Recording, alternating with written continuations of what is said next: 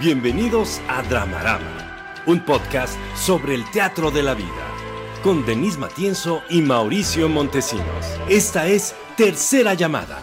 Tercera. Comenzamos.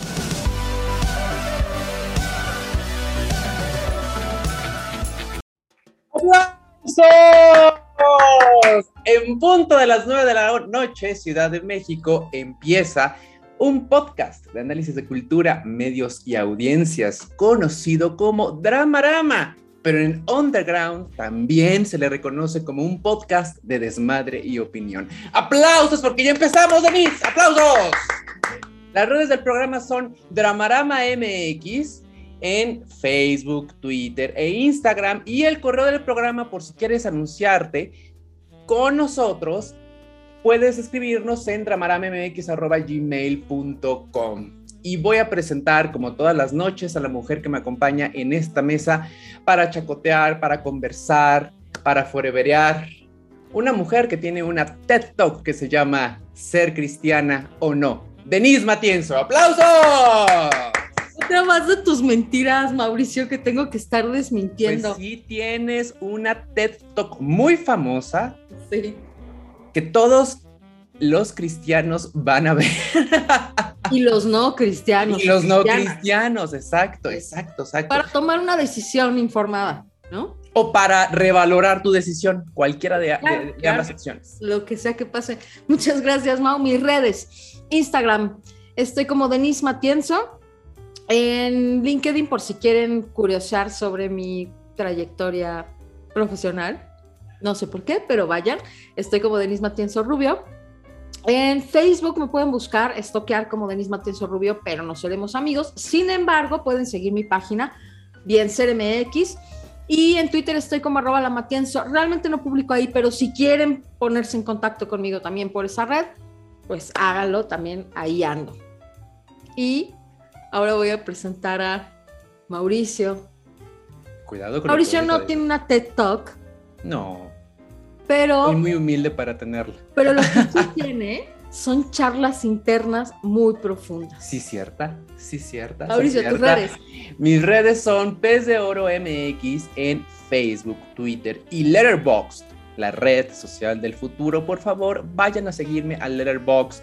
Ahí hago una reseña de todos los contenidos audiovisuales que estoy analizando y en Instagram me pueden contactar como el pez de oro MX. Mi LinkedIn es Mauricio Montesinos. Y a mí me toca presentar a dos hombres que hacen posible que este barco llegue a buen puerto, a César Guidobro y a Leonardo Ponce, que se encargan de los controles, la producción y el podcast. Muchísimas gracias, César, Leonardo, por estar esta semana con nosotros. Y el día de hoy vamos a tener mucho tema, Denise Vamos a hablar de cómo asustar a tus vecinos, de la relatividad en una sola fotografía, de los videos virales en TikTok y el plato fuerte de esta noche es el documental de Netflix Dick Johnson is Dead para hablar de las despedidas. Entonces, Denise, sin más ni más, empecemos. César, vámonos a la primera sección.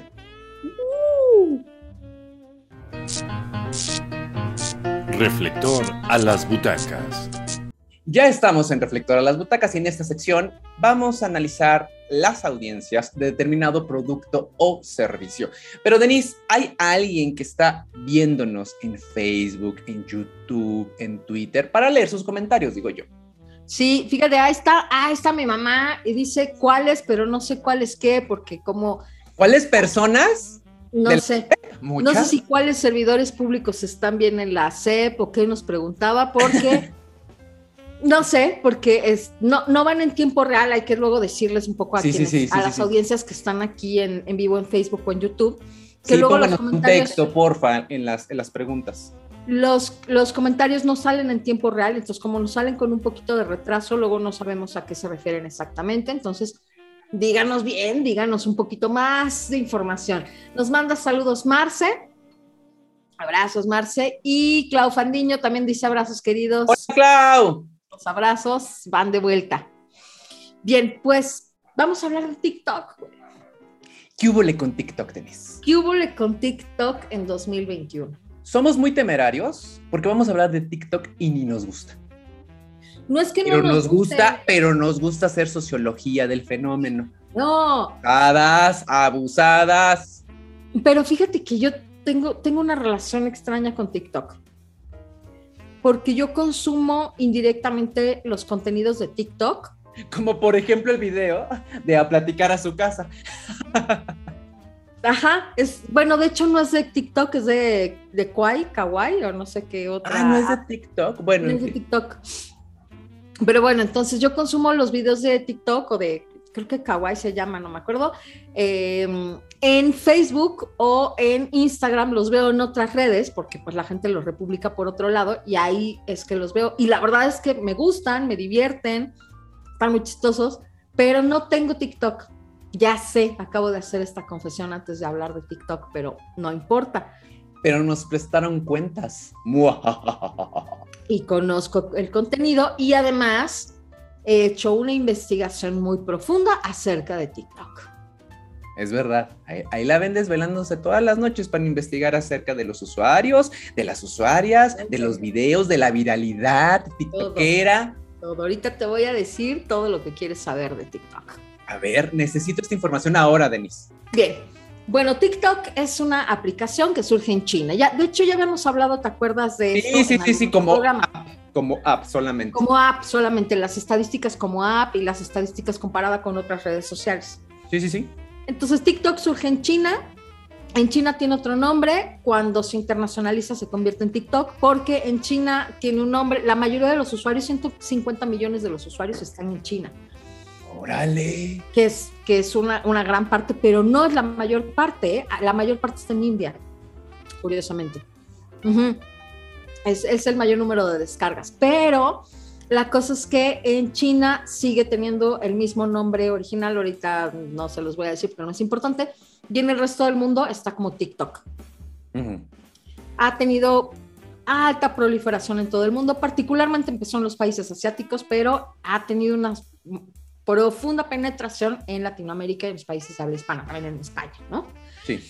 Entonces, ha sido descargado hasta el momento más de 2 billones de veces. No, ¿qué te pasa, Denise? 2 billones. Billones. 2 mil millones.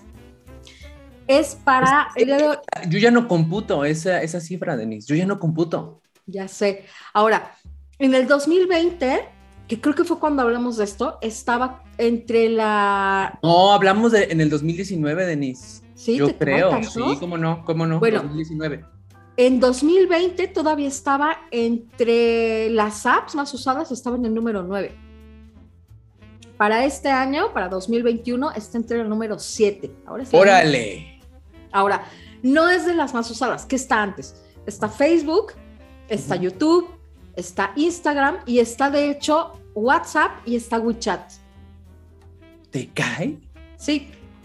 Entre, pues es que es chistoso porque pues WhatsApp yo no lo consideraría red social, pero sí está Y, considerada y red fíjate social. que yo pensaría que WhatsApp es algo muy mexicano, ¿eh?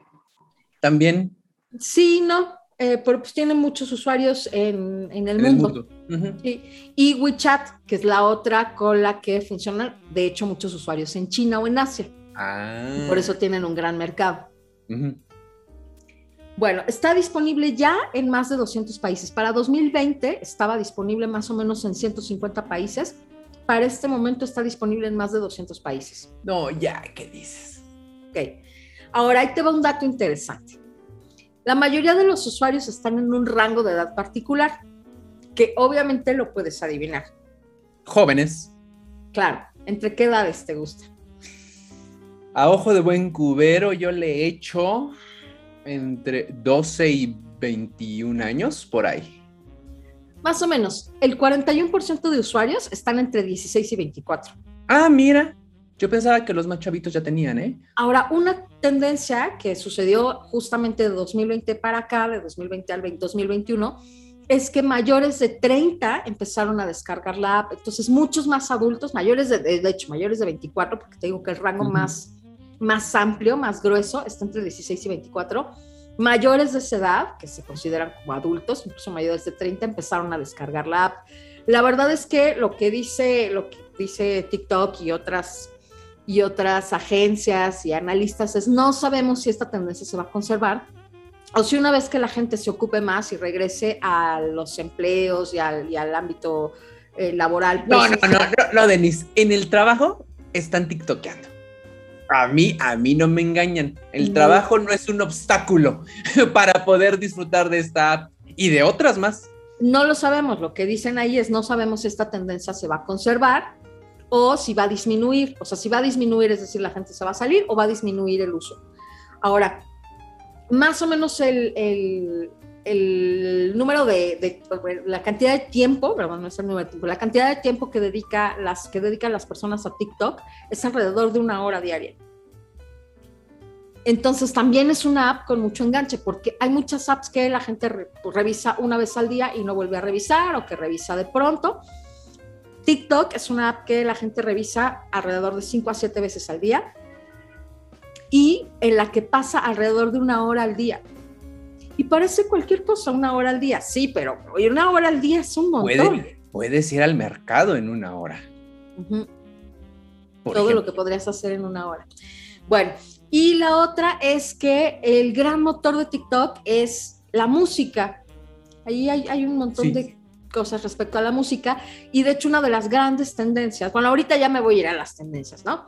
Pero bueno, la música es muy importante en TikTok, además de todo el resto del contenido. Estos son, digamos, los datos más importantes que te puedo dar, generalidades de TikTok en 2021.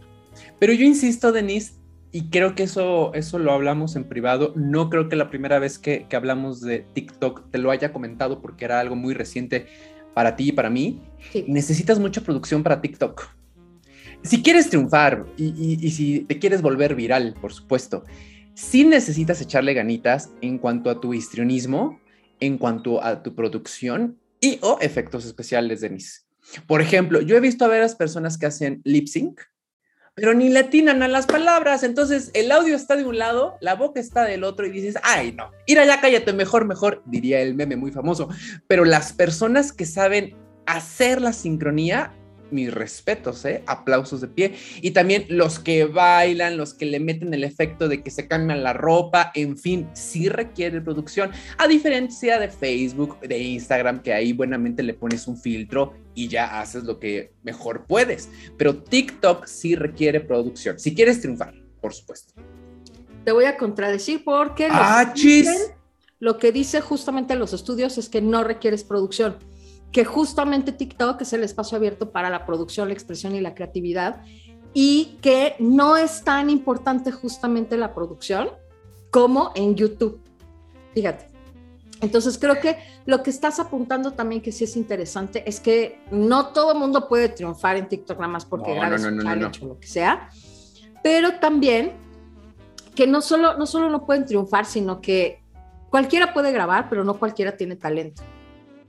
Hasta para el lip sync, ¿eh? Hasta para el lip sync. Para esa babosada. Para esa babosada. Ajá. Que no es una babosada cuando te lo pones a hacer.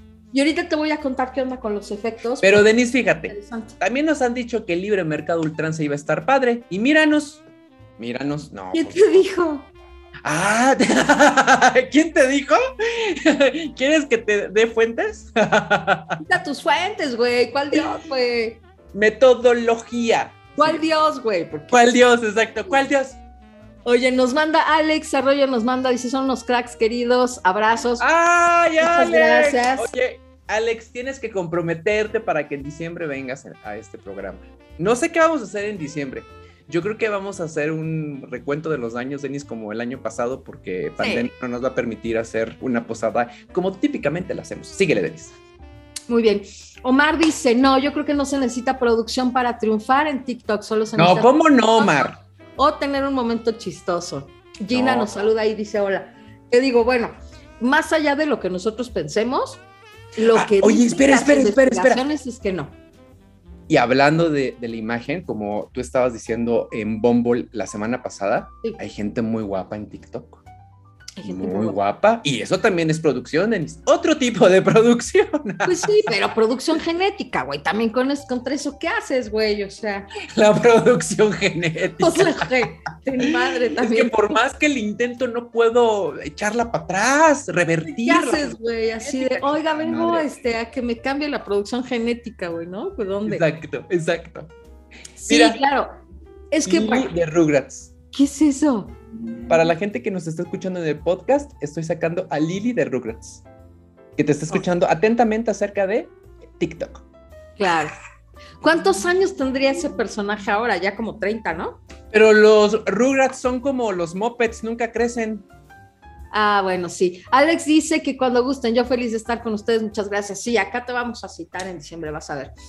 Bueno, entonces, claro, es que lo que no hay que olvidar es más allá de la producción, ¿no? Todo se trata de los looks y se trata de la imagen cuando estás trabajando con medios audiovisuales, por supuesto. Entonces, claro, entre más bonito, bonita, guapo, guapa, estético.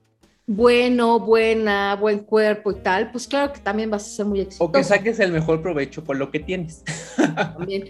Pero no solo se trata de estar guapo guapa, también como dice por acá Omar, también es de ser chistoso o tener un momento chistoso, por si también tiene que ver con el talento, con cómo pones. Pues Paco de Miguel tiene un montón de TikToks. Y Paco de Miguel hace la producción en su casa con, con una peluca. o sea, con una peluca y con la blusa de su mamá. Y, y recrea la escuela en su patio.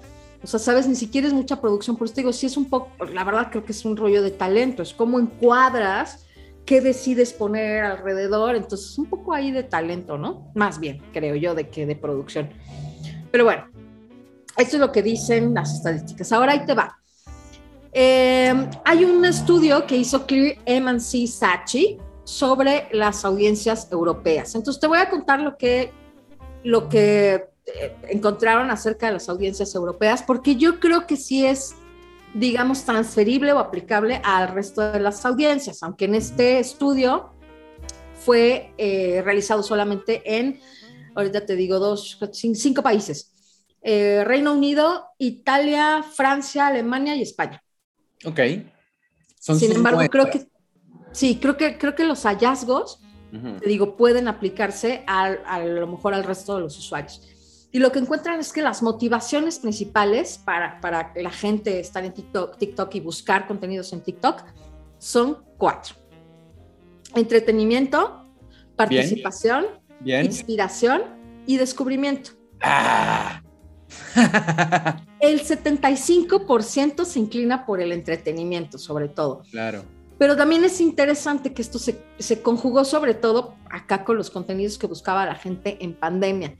Y entonces la gente busca entretenimiento porque en el entretenimiento lo que está buscando es divertirse, pasar un buen rato, encontrar eh, un, un, contenido que le, que le sube el ánimo, que le dé pensamientos positivos. Y el 60% dijo que sintió emociones positivas, entonces que generó positividad al ver los contenidos de TikTok. Y es un poco lo que yo te decía de porque yo, señora, de cuando veo Facebook, ¿no? De que, ¿para qué ves Facebook? Pues para ver cabritas y perritos y gatitos y la pura, y memes y la pura pendejada. O sea, ese es mi contenido de Facebook porque entonces es la nueva tele a la carta que me hace reír y que me tiene contenta, o de ver, por ejemplo, Instagram cuando me paso ahí horas viendo inventadas, punto inventada, o memelas de Orizaba. Y que hay de madres que sí se pasa horas, Denise, ¿eh? Uh, horas, horas. No, lo está diciendo como metáfora, no, no, no, no, no, no, no, no, se pasa horas en Instagram. Largas horas ahí, pero largas horas riendo. Porque eso es lo que quiero. Y, y, ah, también sigo Gatitos de Presión y El Dodo. Y, o sea, lo que me la paso viendo es animalitos, ¿no? Rescates de animalitos, animalitos bonitos, gatitos, bebés. No, o sea, ya, ¿qué más quieres? ¿Por qué me voy a complicar la vida? Bueno, pues en TikTok el consumo también es parecido por ahí. Al final somos los mismos changuitos, ¿no? Ahora, hay otros, otras tres motivaciones en el camino que son menores, que es mantenerse al día, o sea, un poco es como, ¿no? Up to date, ¿no? Y que, y que, y que estés en, en como en onda, ¿no? Saber todo lo que sabe todo el mundo. Y que fíjate que eso es chistoso porque esa es una de las motivaciones también para ciertos consumos de series en las OTTs. La gente a veces ve, esta es otra estadística. De Para tener de qué platicar en la comida del domingo, Denise. Sí, lo platicamos alguna vez acá. Sí, alguna vez lo platicamos, sí. Bueno, mantenerse al día es una, aprender es otra y conectar, que yo por ejemplo esta sí ya la había oído, pero me sorprendió que la gente buscaba también aprender en TikTok. Pensé que estaba prácticamente dedicado al entretenimiento y no, resulta que sí hay también búsqueda. De Están desbancando tu universidad de YouTube, Denise. No, no, ¿sabes por qué no? Porque todavía no duran tanto tiempo. Recuerda que TikTok es el gran heredero de Vine y los Vines eran pues unos videos muy cortitos. Ahora TikTok acaba hace un medio mes o menos de extender la capacidad de los videos, ya te deja hacer videos un poquito más largos, lo cual está muy bien, pero ya, si quieres hacer un video más largo, es vete a YouTube. O sea, creo que eso es lo que va a ir pasando, ¿no? Entonces va a ser como pedacitos muy chiquitos, muy, muy, muy de microlearning que te van a llevar a un aprendizaje más grande a YouTube. ¿Y sabes cuál es el gran éxito también de TikTok? Es la brevedad. Como ahora somos multitask y estamos trabajando, escuchando música, pero viendo un video de Facebook, la brevedad hace toda la diferencia y por eso entiendo el éxito y, el impacto que ha tenido no solamente entre la chaviza, sino con personas adultas que ya están en el multitask. Entonces creo que eso es importante de, mencionar. Claro. 30 segundos y a lo que sigue, regreso a mi trabajo, a la plática, a bajarme del metro, en fin. Sí, si lo bueno breve, dos veces bueno. Acá Claudia Fandiño nos dice que a la producción necesarios el talento y la creatividad. ¿no? Es verdad, es verdad. La producción conceptual, dirían los que saben. Bueno, la cosa es que de este informe también, bueno, este informe está hecho también con fines mercadológicos, entonces hay una serie de insights interesantes acerca de las audiencias en términos mercadológicos que me parece que es relevante que digamos acá porque en, en esto nos hemos metido varias veces. Y es que lo que dice este estudio es que las personas están más abiertas a la publicidad en TikTok que en otras redes sociales. Claro, todas las empresas quieren a alguien en TikTok. No, no, no, no, no, espérate. Las personas que consumen TikTok están más abiertas a la publicidad, no solo la gente que publicita. O sea, la generadora de contenido. Ajá, y los que miran, los espectadores de TikTok están muy receptivos a la publicidad. O sea, véndeme cosas, véndeme, véndeme cosas. Incluso están dispuestos a ver anuncios que a lo mejor en otra red no quisieran ver, pero en TikTok están dispuestos a verlos. Y yo creo que tiene que ver mucho, bueno, esta ya es mi interpretación con lo que estás diciendo también, que es con la brevedad. Sí. Bueno, entonces, me sigo. Lo que están sugiriendo en este estudio también es que hay una nueva manera de segmentar a las audiencias que no es a través de la demografía. Te escucho, cuéntame más. Y lo que dicen es, tendríamos que empezar a, empezar a pensar en segmentar a las audiencias por mentalidad. Ah, por motivaciones, que es lo que te acabo de contar estas motivaciones que encontraron en las audiencias. Es, deja de pensar si tienen 14, 16 o si viven en China o si viven en México o si viven en Colonia Popular lo que sea. Piensa qué buscan, cuáles son los las motivaciones que tienen para moverse dentro de TikTok y así segmentas tu publicidad. Entonces, bueno, me parece... La mercadotecnia nos está ganando en el análisis de las audiencias. Gracias por participar. Lo hemos dicho un montón de veces, pero me parece que, te digo, es interesante pensar, em, hay un montón de, formas de segmentar a la audiencia, no es cierto que la demografía sea la única, ¿no? También hay por motivaciones, pero lo que dicen es, tendríamos que empezar a... ¿Que eso entraría más en un perfil psicográfico, no, Denise? Ajá, sí, quizá, No propiamente, pero, sí está rayando la frontera pero dice, tendríamos que empezar a buscar justo, ¿no? ¿Qué mentalidad tienen estos usuarios más que que consumen, que no consumen, ¿no? Este, eso ya es muy noventero, ¿no? Muy noventero. Por momentos. Sí. Sí. Bueno, eso me pareció interesante sobre los insights. Aunque sí sirve ese estudio también, ¿eh, Denise? Vamos, lo demográfico, el perfil no, claro. eventualmente sirve también. La cosa es que creo que lo que están poniendo sobre la mesa es sirve, pero ¿para qué? O sea, a lo mejor te sirve si vas a poner sobre medios tradicionales, pero si vamos a poner contenido en TikTok, entonces tenemos que empezar a pensar cómo segmentar a En otra estructura mental, sin duda.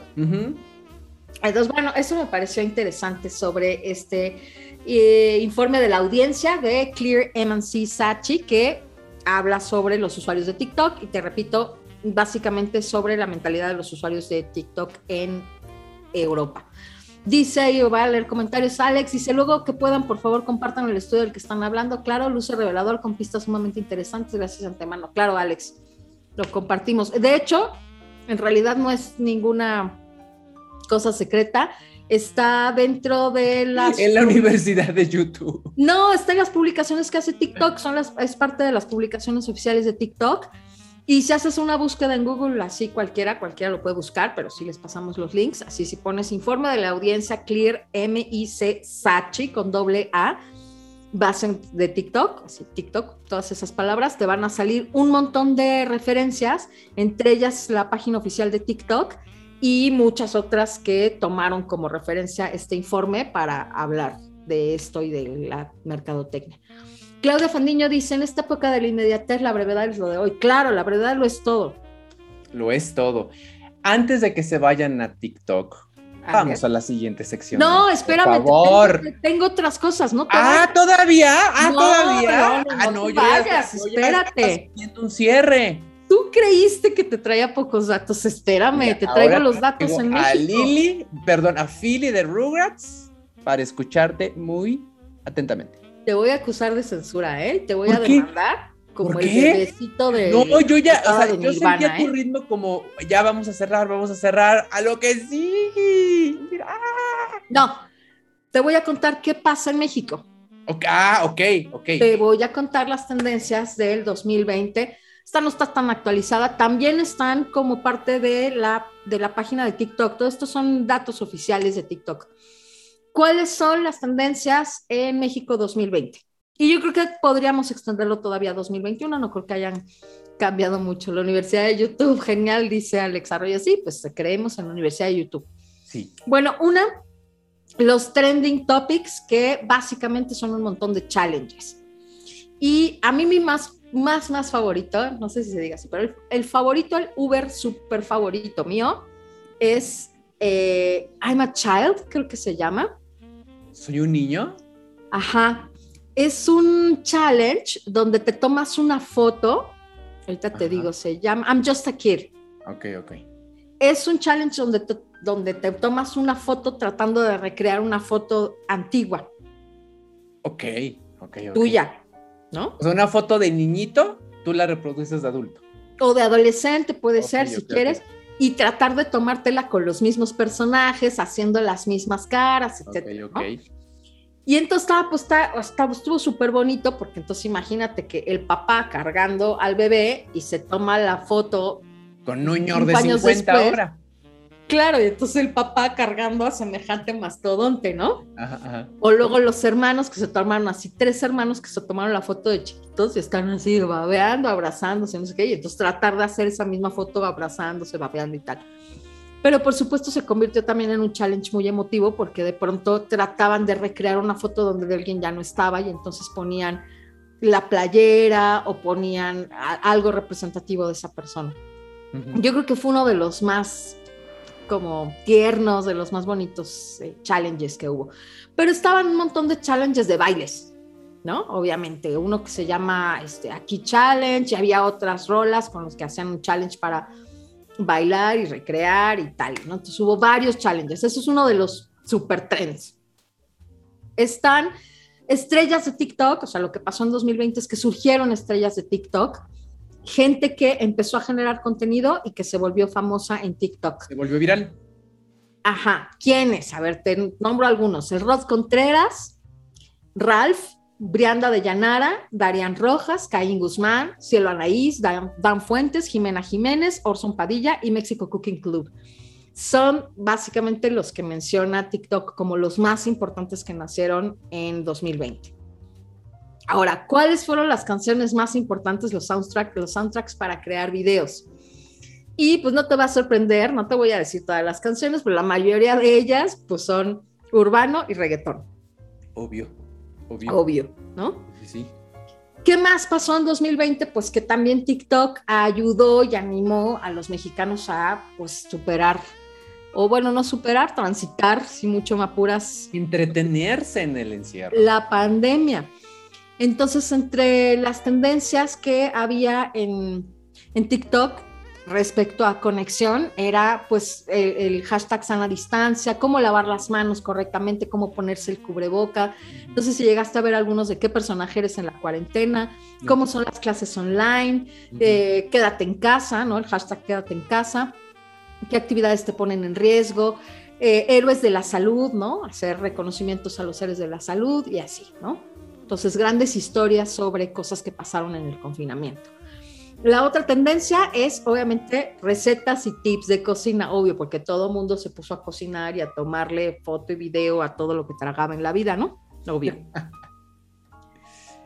Eh, creadores top de belleza y estilo mexicanos. Esto también se puso muy de moda. Gente que te enseña cómo maquillarte, que te cuenta un chisme mientras se maquilla, que hacen looks diferentes, eh, incluso looks hasta, ¿no? Desde los más sencillos de cómo maquillarte para hasta algo más de dragas, me imagino. Hasta de dragas, exacto. Exacto. Hasta de dragas, ¿no?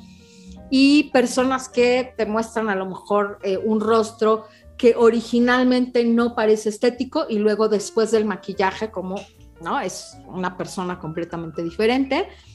Uñas, ¿no? Uñas, peinado, vestido, estilo, combinaciones. Pestañas, tips de labial, lo que quieras, lo que quieras. La otra tendencia es deporte y fitness. También, eh, obviamente, hay un montón de gente mostrándote cómo hace deporte, deportes desde deportes sencillos hasta deportes extremos, pero también fue una forma en la que la gente buscó contenidos para hacer ejercicio en casa. Y pues para entretenerse viendo a gente haciendo ejercicio mientras no haces nada en casa. Mientras te tomas una hamburguesota. La otra tendencia fue el hashtag aprende en TikTok. Entonces también lo que te decía, la gente buscó muchos contenidos para aprender, tutoriales breves de cómo hacer cosas, de cómo tomar fotos, de qué es la robótica, cómo hacer reciclaje, cómo lavarse bien los dientes, eh, cómo salvar a tu celular del agua, en fin, ¿no? Eh, y los efectos, que era lo que decías hace un rato. Los efectos fueron de lo, de lo más socorrido y que le dieron a la gente la posibilidad de hacer unas cosas muy creativas, muy innovadoras y muy chistosas en, en- en una app que pues, no ten- cuando no tienes tanta producción, que es lo que te decía, como eh, repetirse a sí mismo, ¿no? O sea, duplicarse o multiplicarse, cambiar el color, eh, ponerse un una mega cabeza, ¿no? O sea, ese tipo de, de poner una boquita, este, ponerle una boquita a alguien que no Sí, tiene sí, boca sí, ahí, sí, sí, sí. en fin. Ese ¿no? sí lo he visto para que veas. Entonces, todos estos, todos estos eh, efectos, pues le dieron mucho juego a la gente para hacer contenidos. Luego, la otra fue que celebridades que ya eran reconocidas en México se metieron a TikTok y la rompieron. Y bueno, de los más importantes estaba Erika Buenfil, por ejemplo, Ah, bueno, se convirtió en la reina de TikTok. Franco Escamilla, eh, Vadir Derbez, Michelle Rodríguez, Angelique Boyer, bueno, pues la rompieron, ¿no? Entonces, bueno, todos ellos estaban muy, muy populares. Y por supuesto, artistas. Camilo, J Balvin, Sebastián Yatra. Cantantes. ¿Eh? Cantantes. Cantantes, Dana Paola, Sí, sí, sí. eh, Edwin Luna, en fin, ¿no? Entonces, eso fue básicamente lo que pasó en 2020 con las tendencias en TikTok. Y ahora sí, ya, con esas me despido. Hoy voy a cambiar. y que conste que no se requiere producción para jugar TikTok. A lo que sigue, César. Sígueme para más consejos. Ya llegamos a la sección que me pone más nervioso de todo el programa. Sígueme para más consejos, porque Denise me obliga a dar una opinión, a dar una respuesta a nuestros bonitos Sí. seguidores que Cuéntanos. todos los viernes nos ven o nos descargan por Apple, Himalaya, Anchor, Spotify. Descargue ya el podcast de Te Drama. digo algo, estamos en más plataformas, pero no me las sé todas. Estamos No me la sé. Discúlpenos, por favor, querida. no me las sé todas. Estamos en eh, Breaker, en Anchor, en eh, Google Podcasts, en- o sea, en Spotify. Bueno, o sea, casi que donde quiera. Busquen Dramarama MX y les va a salir donde sea.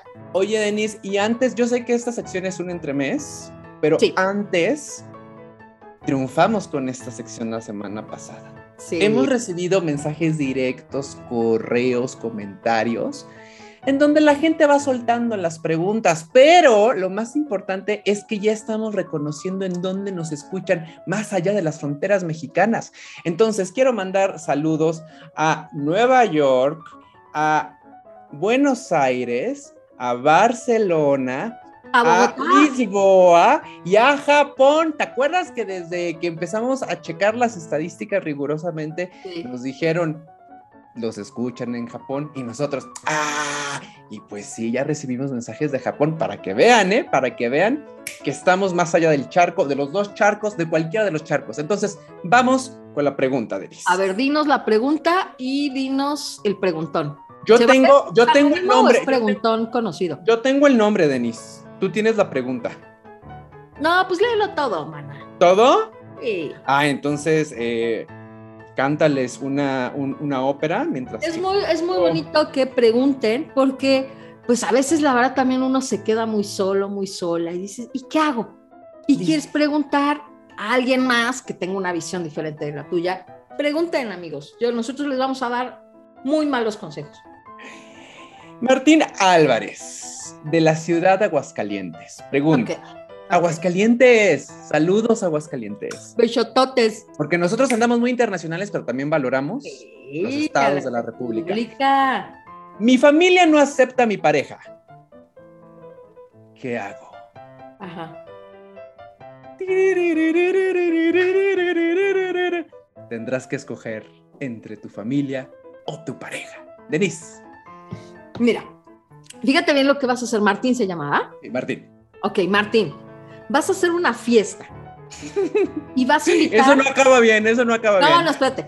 Vas a invitar a toda tu familia y a toda su familia. De no, su pareja. no, Sí, sí, espérate. No sabemos si su pareja es hombre o mujer, no importa, pero no vas, le a hace, invitar, no le hace. vas a invitar a las dos familias. Cuando estén todos reunidos, haces así, ya sabes, un brindis y Con tazas de dramarama. Ajá. Y entonces públicamente a todos, ¿no? Vas a revelar que pues hay un pleito familiar, ¿no? Entonces, lo que vas a conseguir es que ninguna de las dos pare- de las dos familias quiera esa pareja. Ajá. Y entonces ya vas a estar parejo con tu pareja. A lo que sigue, César, por favor, a lo que sigue, a lo que sigue. Esto es Escena 1. Denise, o sea, esta sección tiene, la, la sección anterior, perdón, tiene una, tiene un, de un espíritu conciliador. ¿Sí? que huele con tus ánimos de violencia y de sangre y de No, muerte y de los, los va a for- no, los va a fortalecer como pareja, güey. Nos va a poner caso. en igualdad de condiciones de poder. Ah, hazme caso, eso es lo que necesitas. no, eso no acaba bien. No necesitas familia, necesitas la igualdad en la pareja. ¿Cómo se logra? Con haciendo esto que te estoy no, no, diciendo. Si no se consigue la igualdad de la pareja, Denise. Sí, sí, Y que se maten las familias ahí, enfrente de la pareja. sí. Así de, mira, ahora sí ya estamos en circunstancias iguales. Ya estamos en escena 1 y en esta sección, a partir de un producto de la cultura, vamos a foreverear, a chorear, a conversar porque queremos, porque podemos y porque tenemos hocico, Denis. Entonces, el día de hoy vamos a hablar de uno de los documentales más impresionantes que he visto en toda mi vida. Este documental se llama Dick Johnson is Dead. Y para Eh, pero también hay que decir cómo le pusieron acá para que si lo buscan. Descansa pusieron- en paz, Dick Johnson. Entonces, para las personas que nos están viendo en nuestras plataformas audiovisuales, en este momento César va a lanzarnos el tráiler de este documental para que por favor también vayan a verlo. César, cuando tú quieras, echa ese bonito tráiler de Dick Johnson is Dead. Lo vamos a ver. Just the idea that I might ever lose this man is too much to bear. He's my dad. Let's start walking. Just start walking to me. That's fantastic. I suggested we make a movie about him dying. He said yes. She kills me multiple times. Action! The resurrected dad. Yeah, That's- that's resurrected cool. dad.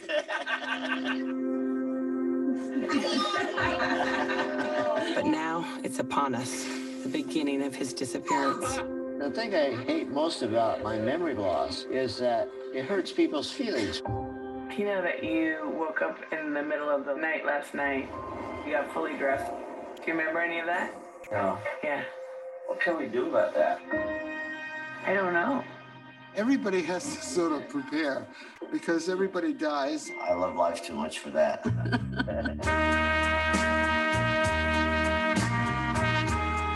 man, sweetie, your father is a wreck. It's just inevitable and a part of who we all are. Yeah. The fact that he's willing to keep doing this, right? He's doing for you with love. He's doing it for me with love. Yeah, he'll do anything for me. Can you just like put one arm up against the wall? Like, yeah, that's nice.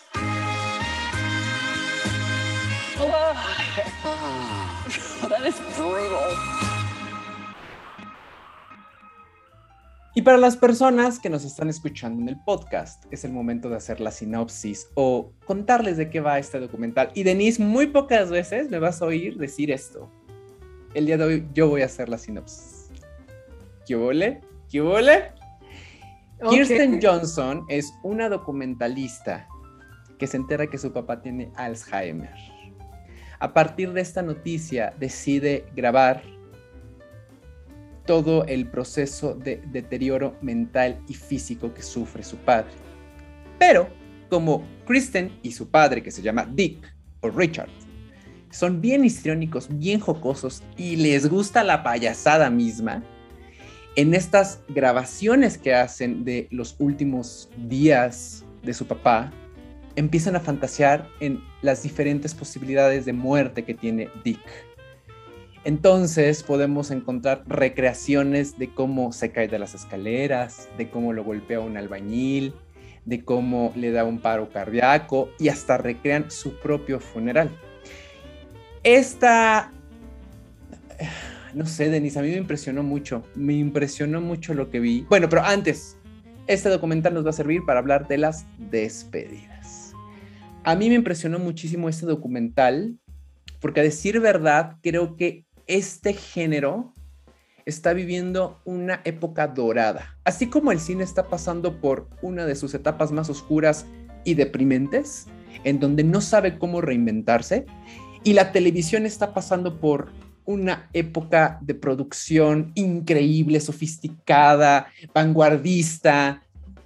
Yo creo que el documental está a la par de lo que se está haciendo en la televisión en cuanto a vanguardia. Y para mí este documental es parte de la época dorada de los documentales.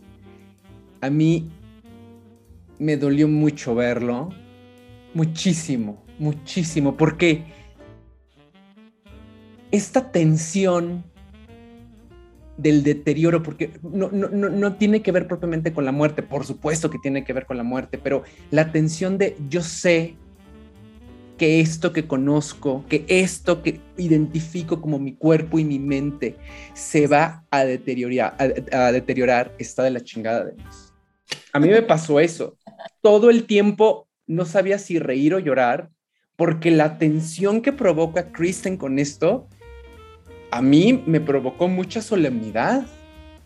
Claro, es muy chistoso cuando vemos cómo recrea las diferentes muertes de su papá y porque los dos son bien payasos, a decir verdad, y les gusta el desmadre y les gusta ser el centro de atención, se disfrazan, se ponen vestuarios, le ponen eh, sangre. Kristen hace efectos especiales para hacer más mamalona la muerte del papá, pero cuando ya nos adentramos a la premisa del documental, yo la sufrí de principio a fin. Denise, es, muy duro. No sé a ti qué te pasó, y, pero a, a, mí me costó mucho trabajo verlo. Y el final, no voy a revelar el final, por supuesto, porque es una gran sorpresa. El final en donde dije, ¡ay, ay! Ya está medio maniqueo. Tiene una vuelta de tuerca increíble, increíble. Pero no deja de ser duro e impresionante. ¿Qué te pasó a ti, Denise? Ay, fíjate que yo tengo eh, dos momentos muy, muy adorados. De uno que, que- que está repetido a lo largo del documental y otro que sucede solo una vez, pero los momentos de él en el cielo me gustan Sí. muchísimo. Sí, sí, sí. Porque, porque tienen una, un, un humor súper negro, pero a la vez tienen una, una calidad como de ingenuidad y de candidez. Hasta Que me parece- infantil. Sí, que es, que es adorable. Y en efecto lo que dices es que él se presta para todo, ¿no? Cuando ella cuenta la princesa, entonces le dije a mi papá que si grabábamos su muerte y me dijo que sí. o sea, ¿qué pedo con el papá? O sea, también. Te digo que son bien payasos los dos. Son bien payasos los dos, ¿no? Sí, sí, Entonces, sí. esos, todo- todos los momentos del cielo me gustan muchísimo, muchísimo. Estéticamente me gustan muchísimo, en términos narrativos me gustan muchísimo, lo, lo- lo que, lo que juegan a hacer con, con- con el cielo me gusta muchísimo. Y el otro momento muy favorito de- del, del documental es un momento donde están en el funeral, que es ya hacia el final de, del documental, y que es un momento que es profundamente hilarante y profundamente doloroso a la vez, ¿Verdad? que es cuando se está despidiendo el mejor amigo. Puta, no, no, no, no, no, no, no. Y luego cuando te enteras el behind the scenes, dices, tengan tantita madre, por Exacto. favor. Y entonces eso, ¿no? Que está, pero el, el momento así maravilloso, perdón, ahí va spoiler alert, si no, adelántenle. Está, dice, no, es que mi amigo está sufriendo muchísimo. No, yo, que yo, yo estaba sufriendo con el amigo, Denis. Yo. Ah, No, se murió. Y atrás de eso están Dick y, ¿cómo se llama la hija? Kristen. Kristen, están Dick y Kristen viendo por una rendijita de la puerta que está este hombre ya en el drama de pues se murió mi amigo, ¿no? Porque está recreando. Ya hasta dicen, ah, como que ya se la creyó, ¿verdad? Sí, ¿verdad? Como que cree que ¿verdad? payasos de Amentis. Estamos recreando nuestro funeral, pero no es de de veras. Mira la payasa, Sí, sí, sí. pero las dos ya se la creyó, ¿verdad? Míralo, qué payaso, ¿no? Así, están atrás de la puerta así, ¿no? Ellos muy, muy, muy risi y risi, y el otro pobre, bueno, o sea, así de- desviviéndose o perdiendo así las entrañas, ¿no? No, es que me dijo No, en psicomagia, Denis. mi mejor amigo que, que por favor tocar una canción y entonces no sé qué hacer, pero pues lo voy a intentar, pero la verdad es que pues ya mis pulmones no me dan, pero pues lo voy a intentar, ¿no? Y todos así, así sufriendo en el público también, el público sí, sí, está bien feo esta onda, ¿no? Sí, y pues sí, me acuerdo de mi amigo, entonces se está volviendo muy real todo. Y saca pues, una cornetita. Lo voy a despedir con una canción. Y saca la corneta. con una canción. Una canción horrible, horrible. Horrible, horrible, güey. Entonces, o sea, pues también así todos de, ¿qué está pasando con, con este vato? O sea, es en serio, ya, ya, ya lo perdimos, ya este señor ya cree que es broma. No era broma, sí lo estábamos haciendo en serio, ya ir a lo payaso, ir a cállate mejor, mejor. Pero, pero no es broma, o sea, No este es tipo- broma. no es broma. No. Y después de que acaba eso, él sigue sufriendo y cuando ya, o sea, ya acaba, ya estamos, ya dejamos de filmar, ya como que ya, ok, ya se acabó el evento, manas, lo ves desolado, Sí, sí, sí, sí. desolado. el viaje. O sea, de perdí a mi mejor Para amigo. hacerle tapping. Pero a la vez sí lo está perdiendo, Denise. Eso, Claro. es, eso es lo más eh, triquiñueloso del documental, que todo parece una gran broma, pero no lo es. Es que el, asunto es que no es una gran broma, es un ensayo. Sí, sí, es, un- de hecho, es una preparación. Sí. Y de pronto me quedé pensando, Denise, que qué violento tuvo que haber sido todo el proceso de, de filmación de este documental. Es muy violento la invasión a la intimidad, pero para el padre que está viviendo la enfermedad es doblemente violento porque se están metiendo con su agonía. Pero también me quedé pensando, conforme iba viendo el documental, sí es violento, pero también es sumamente catártico. Claro. Entonces, eh, el documental me hizo una disonancia cognitiva bien fea, bien fea, porque no sabía a, a qué atender o cómo atender lo que estaba viendo. Y creo que hay, hay, hay un momento súper conmovedor que no, que no es de Risi que Risi. Porque cabe mencionar que la mamá de Kristen también se murió de Alzheimer. Que tú dices, en la madre, ¿qué pasó en esa familia? Sí. Como diría Denise, ¿qué carro me estás pagando? ¿No? Manas, ¿qué les pasa? Y, y la hija le hace entrevistas privadas con el papá y las graba, ¿no? Y le dice, hay una entrevista en donde la hija le dice, yo tengo mucho miedo de repetir la historia de mi madre contigo. Claro. Y ahí el papá se ve que se está doblando bien canijo. Sí. Y hay otro momento en donde le dice la hija al padre, si el deterioro llega a ser horrible, papá, tú me dejarías... No, él le dice a ella. Ah, no, no, ¿cómo, está el rollo? No, no, no. Él No, le dice- di- la, la hija le dice, oye, papá, a pesar de que te estás deteriorando, ¿quieres seguir vivo? Algo así le pregunta. Sí, y él, y él le dice, pero te autorizo a que, a que me hagas la, este, Eh, La eutanasia. eutanasia. Y ella le dice, sí, seguro, sí, pero ¿cuándo sabré que ya Ajá. puedo? Y le dice, Pregúntame. bueno, dice, bueno, me preguntas. Pero antes de eso dice, a pesar de lo que estoy viviendo, amo profundamente la vida. ¡Ay, cabrón! Sí, está está súper ojete. Está Sí. súper ojete lo que está planteando la documentalista. Pero también creo, Denise, que pone sobre la mesa el tabú occidental de hablar de la muerte. Ya en serio. Ya en serio y prepararnos y hacer el ensayo y despedirnos. Pero eso está muy cabrón, porque no sabemos cómo. Entonces, Kristen tiene a su mano una cámara y lo hace a través de un documental, pero, pero los que no tenemos eso, Denise. Sí, creo que usaste una palabra, eh, creo que, no- bueno, no precisa, pero una palabra interesante para describir lo que es este rollo, este rollo de la psicomagia, ¿no? Que Sí, están de- haciendo una psicomagia. como un, un acto poético, un acto simbólico, puede ser un, un acto suficientemente catártico para que podamos sanar algo que en realidad nos duele mucho. Ajá, y cabe mencionar para la gente que no lo ha visto, cuando recrean el funeral, que lo hacen en Seattle, el papá se va a vivir con la hija a Nueva York.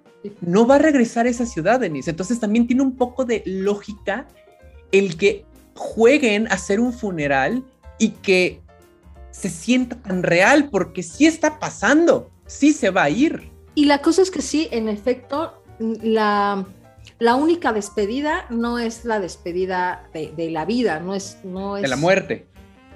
O sea, por eso, ¿no? La despedida de la vida. Es la muerte, es la despedida de la vida, no es la única despedida que No. hay aquí. Creo que lo que decías también, eh, te lo anoto, es, es la despedida de una vida anterior, porque lo que pasa en el camino es que él se muda. Y, y- y la escena clave en eso, justamente que es cuando dices que él se quiebra, es cuando le vende el carro. Sí, La porque hija. es el símbolo de independencia. Exacto, cuando la hija le vende el carro, porque y él le dice, pero mi carro, sí, pero ya no lo vas a necesitar, nos vamos a ir a Nueva York, ¿y para qué voy a pagar? Para que esté guardado, no lo vamos a usar. Y, y él no se, se, se, se transforma. Se quiebra, porque, se quiebra. Claro, lo que dice es, se acabó la vida donde yo podía manejar. Y, y, esa es, y esa es una despedida muy dura, porque dices, tiene que ver con mi autonomía, tiene ver, que ver con, con el que fui, tiene que ver con alguien vigoroso, tiene que ver con alguien que se podía mover, con la libertad. con el que construí mi identidad. Con la libertad. Incluso te acuerdas que después ella cuenta en algún momento que él se para en la noche y cree que tiene paciente, porque Sí, él era porque es psiquiatra. Es psiquiatra, eh, eh, Richard. Ajá, entonces también un poco eso, es, la despedida de una identidad, es la despedida de una vida, es la despedida de ciertos privilegios, es la despedida de ciertas em, capacidades, ¿no? Porque esa es la otra, lo que dices es, estamos viendo el deterioro de esta persona, entonces se está despidiendo también de las capacidades que tuvo para lidiar con la vida y también pues abrazando la nueva vida que tiene y, y, las nuevas capacidades con las que se va a enfrentar. Denise, Denise, y porque Richard ama mucho la vida, pero Totalmente. otra persona se suicida. No, claro, bueno, eh, de hecho sobreviviente de un infarto, lo que le dices, oye sí. papá, pero a, ver, ¿a cuánto te dio el infarto? No, ¿cuál es el Hace dolor 20 más años? grande? Le Sí, dice, sí, ¿cuál sí. es el dolor más grande que has tenido? No, el infarto, no, eso estuvo bien gacho. Pero parte de lo que dice él es, pero no solo fue el dolor del pecho, sea, recuerdo todo el episodio y creo que lo que está diciendo en el episodio tiene que ver con esto que estamos diciendo del carro. Este, no pude ya hacer nada conmigo, estuve a merced y me llevaron al hospital y yo no sabía de mí y alguien más se hizo cargo. Cuando yo soy el, el, médico, yo soy el neuropsiquiatra, yo soy el padre de familia y de pronto no soy nada, estoy a merced.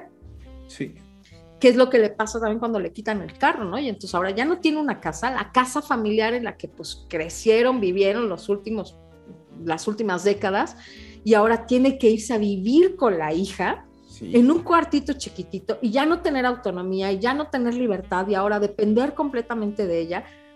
Es una despedida muy dura. No, y, y bueno, y, y, cuando, cuando la hija le dice, y en algún momento, papá, te vas a tener que ir de mi casa y te vas a tener que ir a vivir a una clínica porque yo ya no podré No cuidarte, y no porque quiera, sino porque me va a sobrepasar la enfermedad. Sí. Me va a sobrepasar. Sí.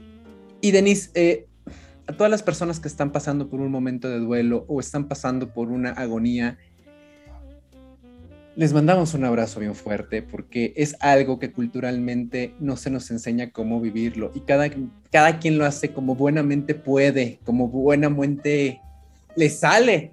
Sí, claro. Pero creo que si lo hablamos sin romantizarlo, Denise, porque también la otra parte que yo me he topado en este nicho de desarrollo personal es que hay una, roman una hiperromantización de la despedida y del duelo, ¿no?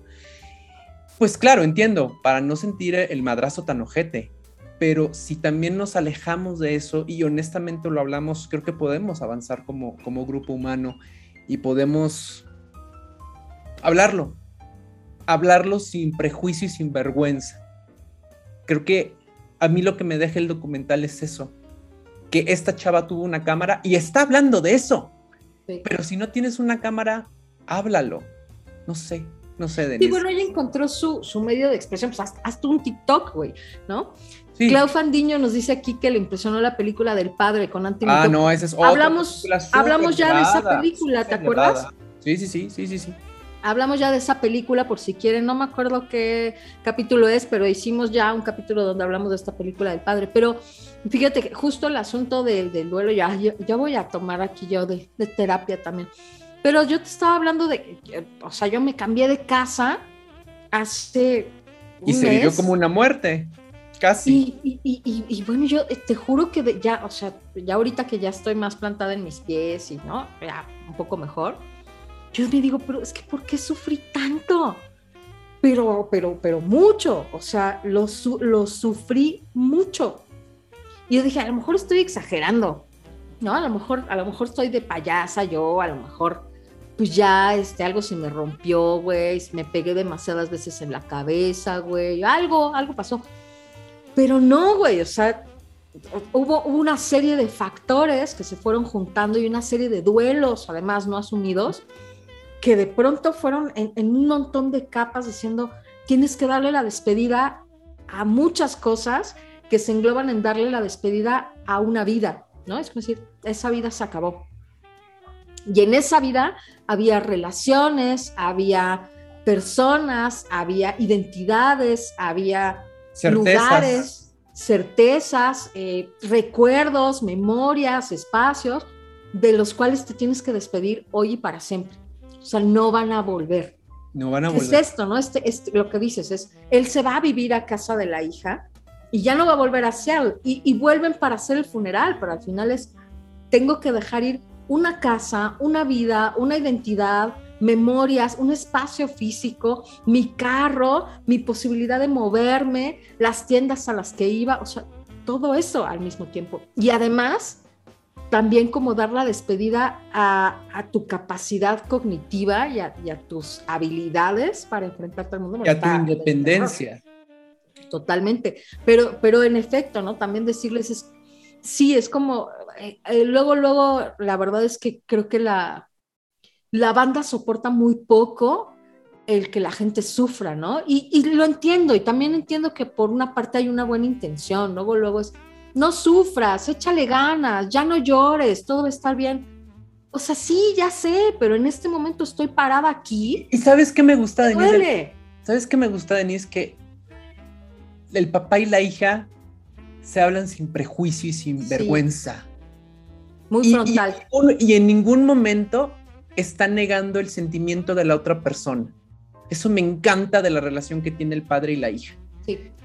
Y, y eso a veces por afán de, de cuidar, de proteger o de ayudar a, a otra persona, no lo hacemos, Denise. Entonces, no, no te sientas mal, Denise, por tu mudanza. No, mira, estás viviendo una zona bien padre. O sea, sí, pero no. ¿Sabes? Claro, claro. Vean por favor este documental porque está, bueno, advertencia. Está llevadito. Está llevadito. Está llevadito. Pero, lo- pero las comic reliefs te ayudan un poco como a No, sobrellevar. a mí no me ayudó en ningún momento porque yo me quedé en freeze, porque te digo, todo el, No, todo el documental era solemnidad, así de, aquí me debo de reír, pero no me estoy riendo. No, yo sí me estoy reí, riendo. la neta. La verdad, sí me reí. Eh, Hay un fragmento de- del tráiler cuando recrean una muerte en donde cae por las escaleras y la hija le grita, levanta la mano. Y él, así, no más, que se más, vea como más, que más, más, salió. Sí, que- creo que creo que estos dos personajes son material idóneo para este documental porque son bien histriónicos. Y eso no se puede hacer con cualquier persona, Denise. No. No puede hacer No, es que el papá, el papá se presta increíble, el papá tiene, tiene además una ligereza increíble. Creo que al menos es un documental que, que, que creo que tiene dos bondades interesantes, que te va a mover muchas emociones y que te va a generar una serie de reflexiones. Sí, sí, sí, sí, sí. El documental se llama Dick Johnson is Dead. En español, Descansa en paz. Descansa en Dick paz. Johnson está en la plataforma de Netflix. Vámonos a lo que sigue. Lleve la playera, la pluma, la taza, lleve el souvenir. Ya estamos en el souvenir, en esta última parte del programa, y aquí vamos a recomendar algo porque queremos, porque podemos y porque nos gusta ser evangelistas de lo que consumimos. Entonces, voy primero, Denise, si te. Das, vas, date. Voy a recomendar el último sencillo de tal vez la cantante más hot, como diría la revista Billboard del momento. Y esta cantante hot se llama Lizzo. Entonces, por favor, ¿tiene- ¿ubicas a esta cantante, Denise? No. ¿No?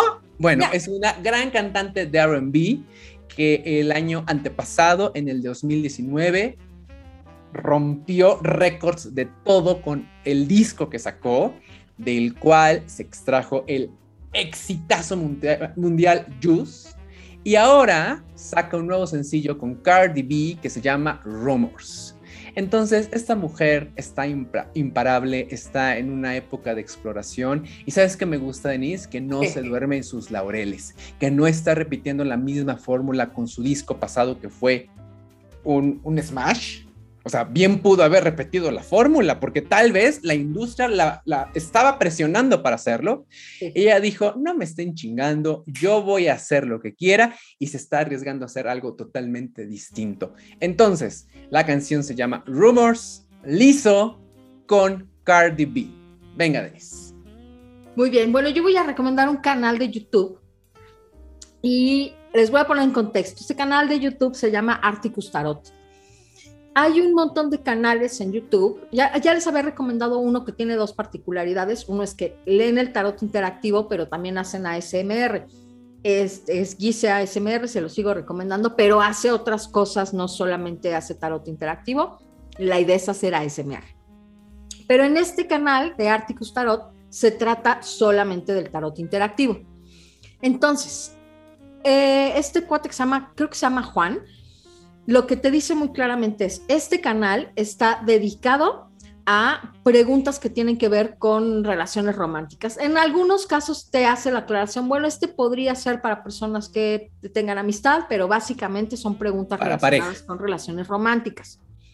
O bueno, pareja o Estás en el, en el veremos. estamos complicados o lo que sea, pero para relaciones románticas, ¿ok? Entonces él lo aclara, ¿no? Cada video. Y eh, la verdad es que me, me gusta mucho este canal porque, bueno, eliges tu pregunta, ¿no? Y luego el tarot interactivo lo que hace es que te pone ahí un montón de opciones y tú decides cuál quieres y entonces te vas a la opción y esa es la lectura que te va a tocar. Y también él dice, Luego me dicen que estoy siendo muy rudo con las lecturas, pero yo no elegí la opción, la elegiste. yo solo te estoy dando la interpretación de las cartas que corresponden a lo que tú elegiste. A ver, tú misma. Entonces sí, pero lo que hace, y, por lo que me gusta mucho, es, muy bueno haciendo la lectura, contextualizando según la pregunta, pero también lo que hace visualmente es muy bonito. En muchas ocasiones usa elementos mexicanos. Entonces ha usado, por ejemplo, he visto unos donde ha usado alebrijes o donde las, los mazos de cartas tienen motivos mexicanos o pone una calavera, por ejemplo, mexicana, o el tapete es un tapete que tiene motivos mexicanos. Entonces ha logrado darle como un, un toque a la imagen donde se ve que es mexicano sin ser patriotero. Y cada vez que usa también términos mexicanos, los explica para personas que lo ven en otros lugares del mundo. La verdad es que lo hace muy bien, la producción es muy limpia, muy bonita y además hace buenas interpretaciones, lo hace muy bien, a veces lo hace más breve, a veces un poquito más largo, pero sí es muy conciso y muy bueno. Entonces los recomiendo en YouTube, Articus Tarot. Las redes del programa son Dramarama MX en Facebook, Twitter e Instagram y el correo del programa por si quieres anunciarte con nosotros es dramaramaMX@gmail.com yo me llamo Mauricio Montesinos y mis redes son Pez de Oro MX en Facebook, Twitter y Letterboxd. En Instagram me pueden contactar como el Pez de Oro MX y mi LinkedIn, Mauricio Montesinos. Denise, tus redes. En Instagram, Denise Matienzo. En LinkedIn, Denise Matienzo Rubio.